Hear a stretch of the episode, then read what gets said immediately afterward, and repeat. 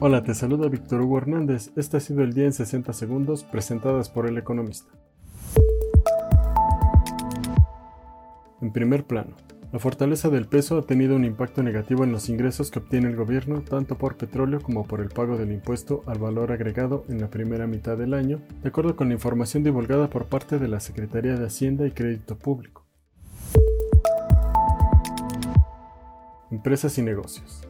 El mercado laboral sumó a 726.884 personas a la población ocupada en el primer semestre del año. Sin embargo, este comportamiento se concentró exclusivamente en la economía informal y vino acompañado de un deterioro en la calidad del trabajo, según la encuesta nacional de ocupación y empleo.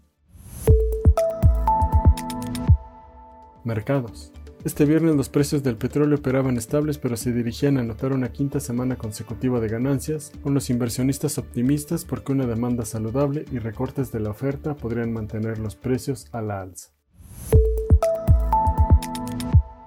Nos despedimos y agradecemos a nuestro patrocinador Cody. Mantente informado en eleconomista.com.mx y suscríbete para conocer las noticias más importantes del día.